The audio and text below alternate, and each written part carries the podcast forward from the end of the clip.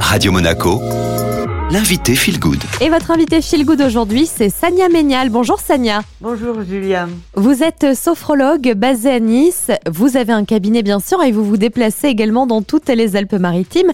Alors Sania, la sophrologie, qu'est-ce que c'est? Alors, la sophrologie, c'est une méthode de relaxation, de détente, une philosophie de vie née dans les années 60, donc il y a 60 ans. Et euh, la sophrologie nous permet une relaxation physique et mentale. Les résultats sont garantis, dont tout ce qui est gestion de stress, d'anxiété, euh, gestion de sommeil, addiction, douleur, préparation de toutes sortes euh, d'événements ou d'épreuves, le lâcher prise aussi. Et déjà, en temps normal, on est tous plus ou moins stressés, contrariés inquiet, mais depuis un an, la situation est encore plus anxiogène et donc il est le temps de s'occuper de soi, de se faire du bien, d'apprendre à se retrouver, euh, d'apprendre à retrouver le calme, la sérénité. Et là, la réponse, c'est la sophrologie. Pour que les séances soient plus efficaces, moi je donne toujours des outils pour le travail entre guillemets à la maison, entre deux séances.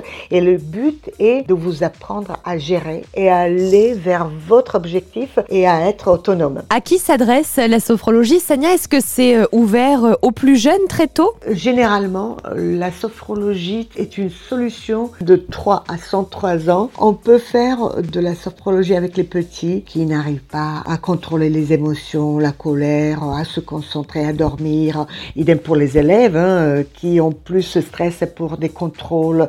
En entreprise, Également, euh, grâce à la sophrologie, les salariés sont moins stressés, plus motivés, plus concentrés euh, et on a noté donc automatiquement moins d'absentéisme et une productivité qui est plus importante.